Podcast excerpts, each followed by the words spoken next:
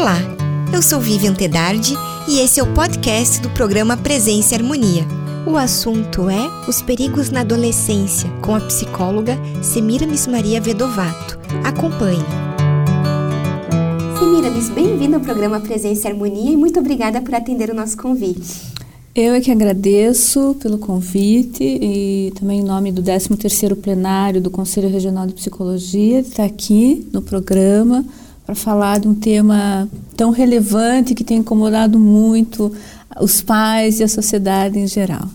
Então, como é que a gente pode definir o que é adolescência? Então, até o início do século XX, não havia essa definição do que era adolescência. Né? Então, era a infância e a idade adulta. A partir de 1904, que começou a se falar da adolescência como esse período intermediário entre a infância e a idade adulta, que vai dos 11 anos até mais ou menos 21, 22, 23 anos. Depende muito. É, a Organização Mundial de Saúde diz que até os 24. Uhum. No Estatuto da Criança e Adolescente diz que até é, os 18. Algum, algumas literaturas até os 21. Mas é este período compreendido que vai dos 11, vamos dizer dos, como marcador, dos 11 aos 21 anos. Uhum. Esses 10 anos que provocam um turbilhão de mudanças físicas, emocionais, cognitivas, sociais na vida de, desse indivíduo. Então, por que a gente pode falar que essa fase, né, acho que a gente parte justamente disso que está falando, é tão complicada? Você pode esboçar para a gente um pouco?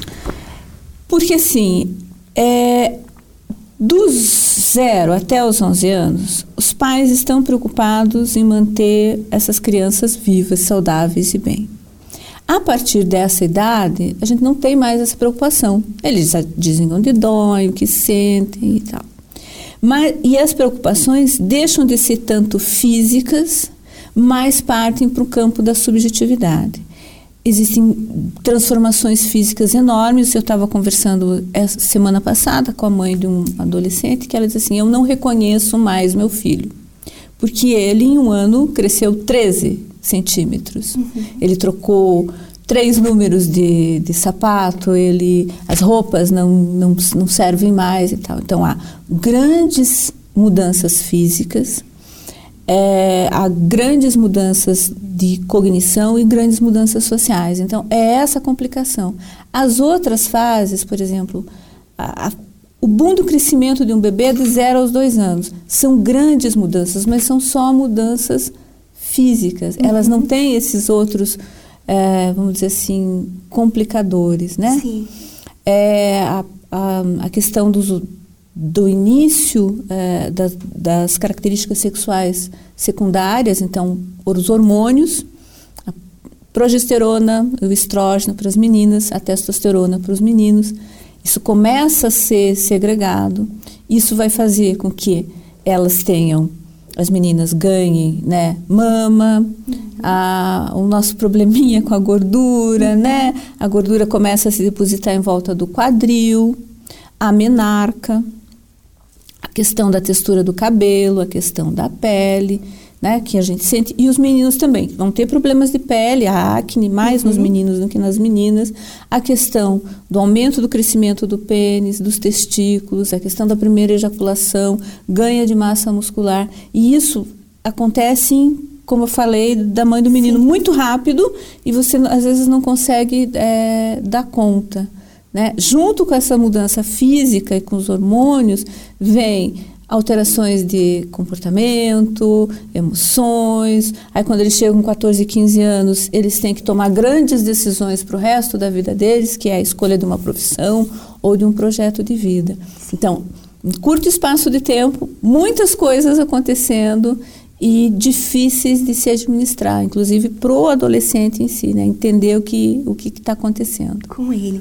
E quais seriam as questões importantes relacionadas à saúde mental na adolescência? Então, em função da questão dos hormônios, né, a gente tem é, é, tanto o estrógeno, a progesterona, quanto a testosterona também causam mudanças hormonais. É, as mudanças hormonais, né? Mas também causam mudanças em estados emocionais. Uhum. A gente, como mulher, sabe porque alguns de nós sofrem mais ou menos com os efeitos da TPM, ou que a gente fica mais irritado, ou que fica mais chorona. Na adolescência, que se começa a se produzir esses hormônios, né? a, o corpo ainda não tem a dosimetria certa, então às vezes produz mais, às vezes produz menos. Isso também vai trazer alterações no campo emocional. Então a gente pode ter adolescentes mais deprimidos ou mais irritadiços, né? Eu, eu falei da dos hormônios femininos, mas a gente tem os hormônios masculinos. A testosterona uhum. deixa os meninos muito irritados, muito agressivos. Então, é, é, é, muito comum as mães se queixarem que os meninos são, estão mais brigões, que as meninas estão mais rebeldes ou estão mais choronas. Então, se começa a se preocupar com essa questão dessa saúde mental. Eles ficam mais fragilizados e se não há uma rede de cuidado, isso que poderia ser só encarado como um estado depressivo, como uma coisa que vai passar, pode permanecer e aí sim a gente ter problemas no campo da saúde mental, como a depressão. Mas também a gente pode observar em adolescentes a questão dos transtornos alimentares, né? Uhum. A bulimia, que é a questão de comer em excesso e depois vomitar a anorexia, que é a diminuição da ingesta de alimentos ou não querer comer, não querer comer nada, a questão dos transtornos de ansiedade, dizer, se a criança já é ansiosa, às vezes essa ansiedade pode se exacerbar e gerar um transtorno de ansiedade, uma ansiedade generalizada, um estresse pós-traumático, uma fobia. Ah, os transtornos de conduta também, se a criança já era uma criança difícil, pode se exacerbar e a questão do uso e abuso de álcool e outras drogas, né? É uma fase que eles ficam muito vulneráveis, eles acabam se expondo a situações da experimentação, uhum. em especial o álcool, Sim. né? A gente vê que os meninos e as meninas têm um contato muito precoce com, com o álcool, então também a gente tem que estar cuidando, né, entre o que é experimentação e para onde foi para o abuso, e do abuso para uma questão da dependência. E também na adolescência, Claro que isso daí é, é mais uma questão genética, de predisposição, é onde a gente vê surgir os transtornos de, de psicóticos, a esquizofrenia, normalmente ela incide na adolescência. Talvez por esse caldo de uhum. hormônios e pressão, algumas coisas acontecem. Certo. Então a gente tem que estar muito atento com relação a isso, mas especialmente com relação aos estados depressivos. Então, e é comum, então, a depressão na adolescência? É, porque, assim, o, o adolescente, ele vive um período de luto por o corpo perdido. Assim como aquela mãe que eu falei no começo, uhum. de que dizia, eu não reconheço mais meu filho, ele cresceu muito, então ela também traz na fala um luto, porque ela tinha um menininho Isso. de 12 anos, que quando chegou nos 13 virou um rapagão. Uhum. E os adolescentes vivem esse luto né?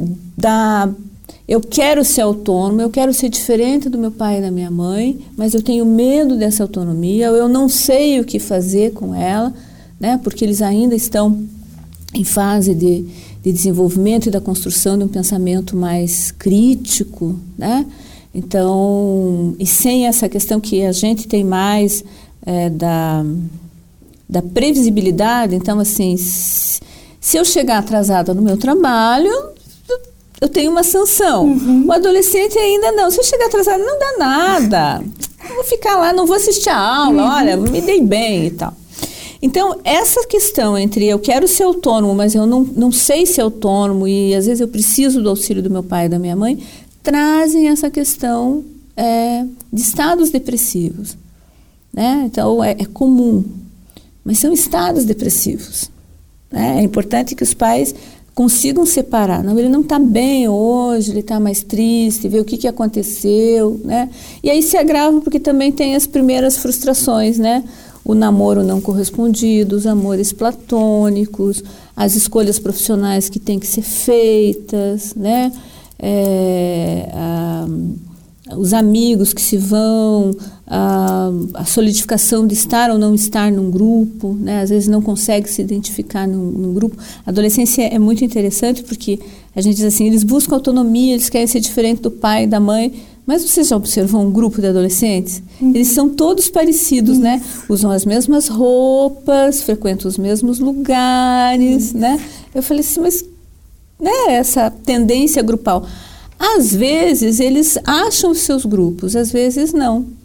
É, vamos pôr uma, uma pessoa da região rural que seja, que curta, que gosta de rock, punk rock uhum. pesado. Só que na região rural todo mundo gosta de sertanejo. Uhum. Então é óbvio que ela não vai conseguir andar no grupo Sim. com todo mundo porque ela não gosta do sertanejo. Uhum. E ela vai ter poucos amigos que gostem de todo mundo vestido de preto e curtindo uhum. rockão pesado, quando as pessoas querem estar tá, é, é, ouvindo uma música dançando. do Luan Santana, né, cantando e dançando. Então é, é difícil é, essa adequação. Achar, na realidade, esses estados depressivos assim. É o meu lugar no mundo. Uhum. Qual é o meu lugar no mundo? Isso. Então é muito comum relatos de mães que, ah, mas só chora, não quer comer, eu estou preocupada, né? Então, é importante estar tá olhando isso também, Sim. né? E na terapia, eles são mais relutantes? Olha, tem duas questões. Quando de fato o adolescente me traz um problema para o setting terapêutico, ele, ele vai muito bem, ele, ele, ele se abre. Agora, quando às vezes ele vai porque a mãe diz que ele tem que ir, às vezes ele não se percebe. Uhum. Então, o que, que acontece às vezes? Muitas vezes os pais, é, isso é importante que a gente fale para os pais, é, não conseguem lidar e mandam para terapia, sendo que na realidade não é o adolescente que precisa para terapia, é a família inteira. A gente precisa sentar e ver o que está que, que, que acontecendo de fato, uhum. né?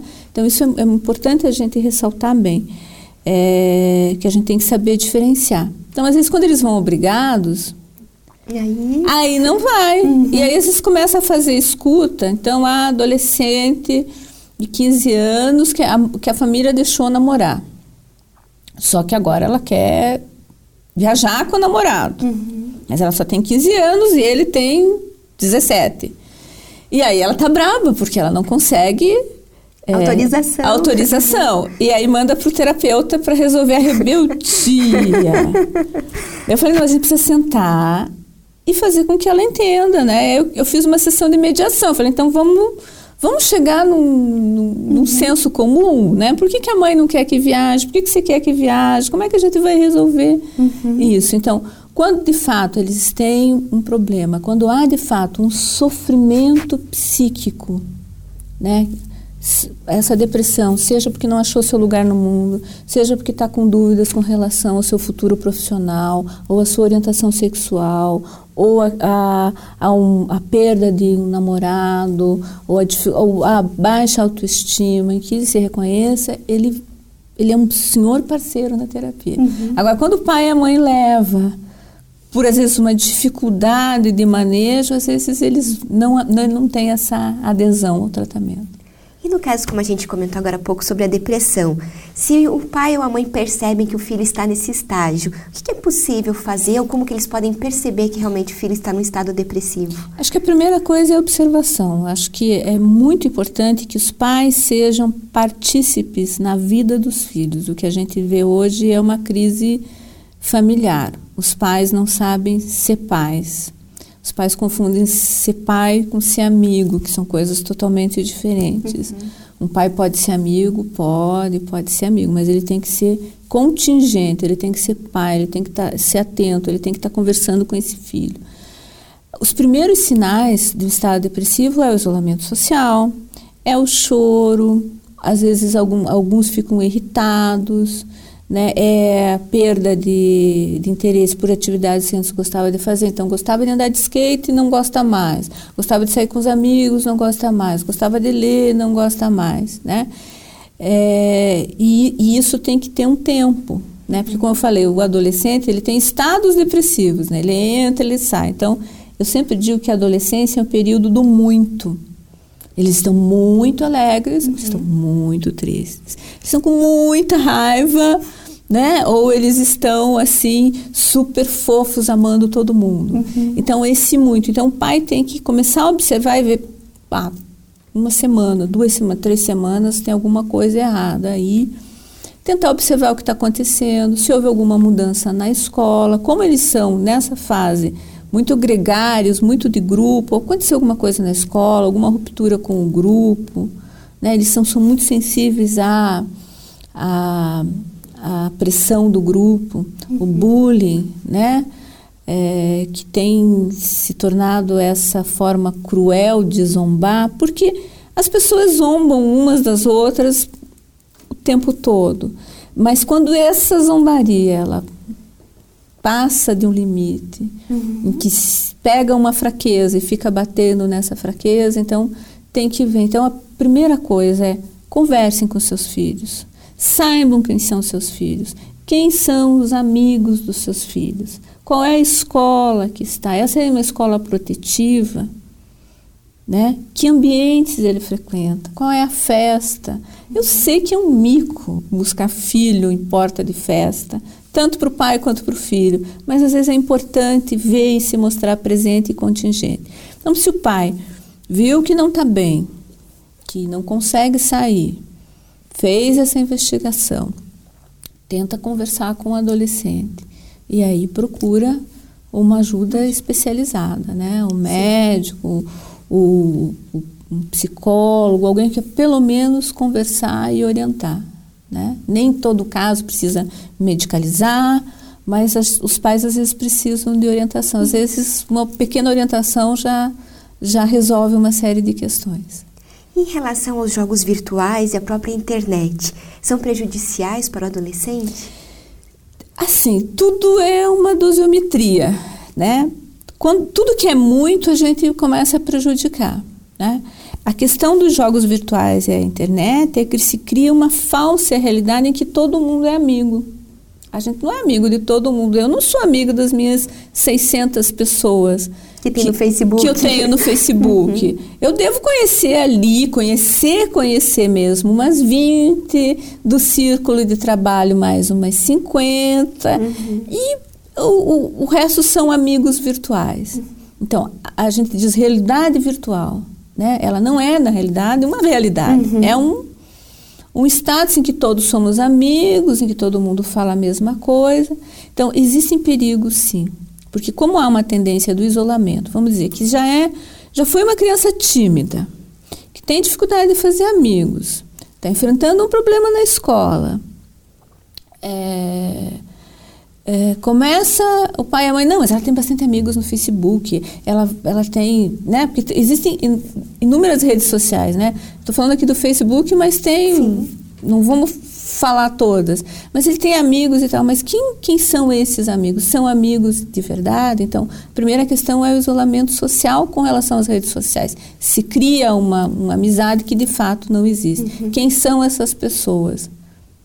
Tá? A gente vê caso de menina ou de menino que foge de casa porque foi Isso. encontrar o namoradinho que conheceu numa rede social e daí quando encontra a pessoa, às vezes cai numa rede de exploração sexual, de pedofilia. Uhum. E os jogos é, virtuais cria essa sensação de que tudo eu posso, né? Eu posso matar, eu posso bater, eu posso roubar, né? Uhum. A maioria dos jogos. Então, tudo essa dosimetria. Que jogos são esses? Quanto tempo fica? Com quem tem contato? Né? Na medida certa, os jogos e, e, as redes sociais ajudam a ampliar o aparato é, de habilidades sociais, ajudam a desenvolver raciocínio lógico, pensamento abstrato. Uhum. Mas tudo que é demais, uhum. né, a gente precisa dar uma parada e repensar. Então, um adolescente que passa das 8 da noite às 4 horas da manhã no computador jogando, a gente tem que repensar Uhum. Né? O que, que, é isso? O que está acontecendo? Não é normal, não é saudável. Com certeza. E a gente teve esse ano aquela polêmica do jogo A Baleia Azul. Né? Então, o que, que leva o adolescente a se interessar por esse tipo de jogo? Assim, a baleia azul, a controvérsia se ela existe ou não existe, né? Algumas pessoas dizem que é uma lenda da internet que surgiu em Moscou, porque até hoje não se sabe se efetivamente é, é aqueles jovens morreram em função uhum. do jogo. Mas tem uma lista de atividades, né, que eles recebem, tem que fazer, tem uma série de, de regras aí. A, a novela das nove tem é, abordado esse tema, né? Um personagem adolescente se envolveu com esse com esse jogo. Assim, a primeira questão é a curiosidade. Uhum. A segunda questão é que o adolescente gosta de ser desafiado, desafiado. Você não pode fazer, eu vou fazer, né? E a terceira questão, que é fundamental, que é a vulnerabilidade. Como é que eu deixo que uma pessoa que eu não conheço domine a minha vida a ponto de dizer: se você não fizer, eu vou matar a seu pai, sua mãe, uhum. ou sei onde mora, né? Então, se tiver algum adolescente envolvido com isso, a gente sempre tem que reforçar. Converse com um adulto, avise, não deixe que uma outra pessoa domine é, a sua vida. Sim. Né? E como cultivar esse diálogo entre pais e filhos? Eu acho que esse diálogo ele começa desde que este nenê está na barriga desta mãe. Sabe, desse amor uhum. incondicional uhum. e desse cuidado que vai quando cresce, né? É, não é só do zero aos dois, não é dos dois aos cinco, é o tempo inteiro, né? É ser pai, ser amigo, estar junto, é, fazer atividades juntas, mostrar o mundo juntos, é, frequentar a, a, a, sua crença religiosa juntos. Uhum. É, o que a gente vê hoje? Domingo, uh, isso eu convido as pessoas a fazerem esse exercício. Domingo, as pessoas vão no shopping. A maioria almoça. A gente vê muitas famílias almoçando, mas a gente não vê famílias convivendo.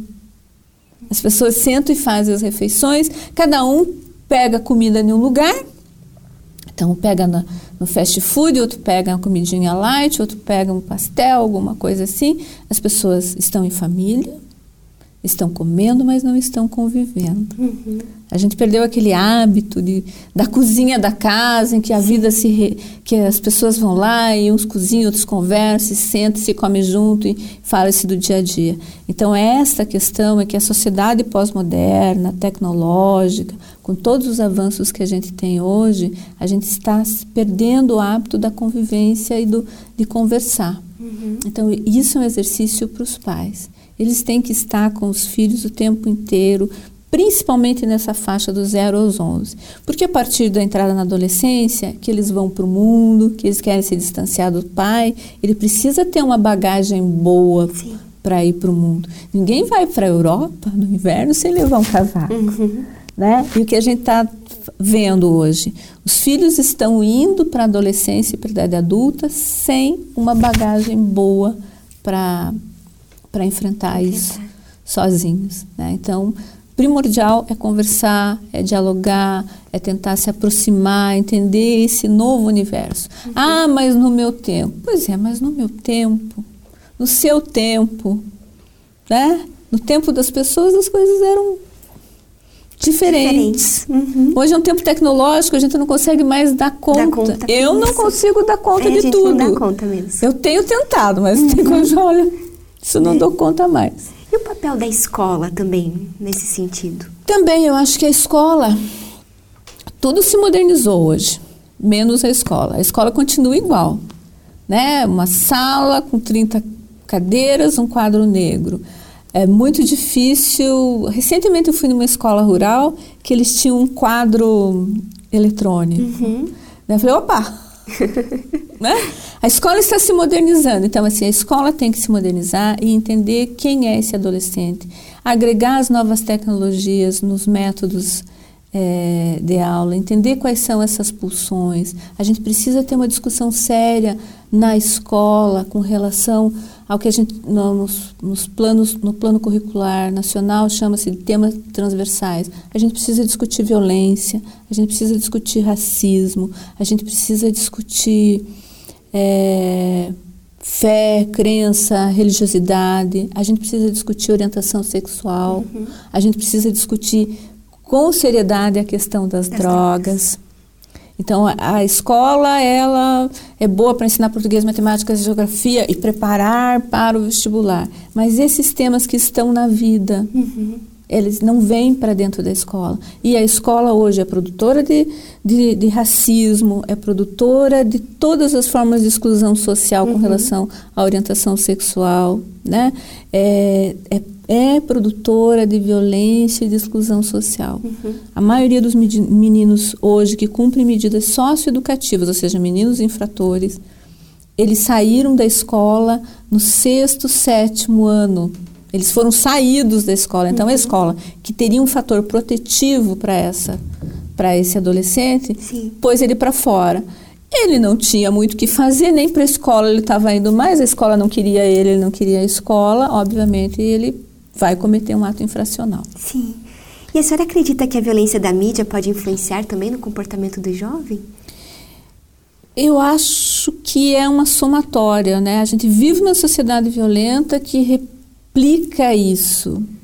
Né? Então, a, a, acaba estimulando a gente ter uma banalização da, da violência. Uhum. Quantas pessoas não aplaudiram o caso recente do tatuador que Sim. pegou um adolescente que era portador de, de, de, uma deficiência mental e também tinha problema com álcool e outras drogas. Então era uma pessoa extremamente vulnerável e, e, uhum. escre... e muita gente achou aquilo legal, né? Uhum. Então a gente está vendo hoje um incentivo ao justiçamento. Sim. Não é um incentivo à justiça, Isso. ao justiçamento. Então há, além da gente viver numa sociedade violenta, a mídia, de algumas formas, alguns programas de televisão que a gente assiste, eles acabam estimulando ainda mais uhum. e pensando em um adolescente que ainda não tem, como eu falei, ainda este essa previsibilidade, essa é, eles são muito impulsivos, né?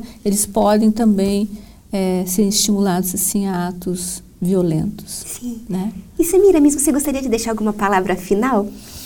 Então, eu acho que, primeiro, agradecer pelo convite. É muito importante a gente estar falando da adolescência com esse olhar, né? É, nesse espaço, né? então agradecer por abrir esse espaço também, convidar os pais a serem pais, é um exercício difícil, é, e é um exercício para a vida inteira, né? É, a olharem melhor seus filhos, a pensar em tantas estratégias de lazer que não seja o tablet, o celular, né? fazer um, um, um passeio.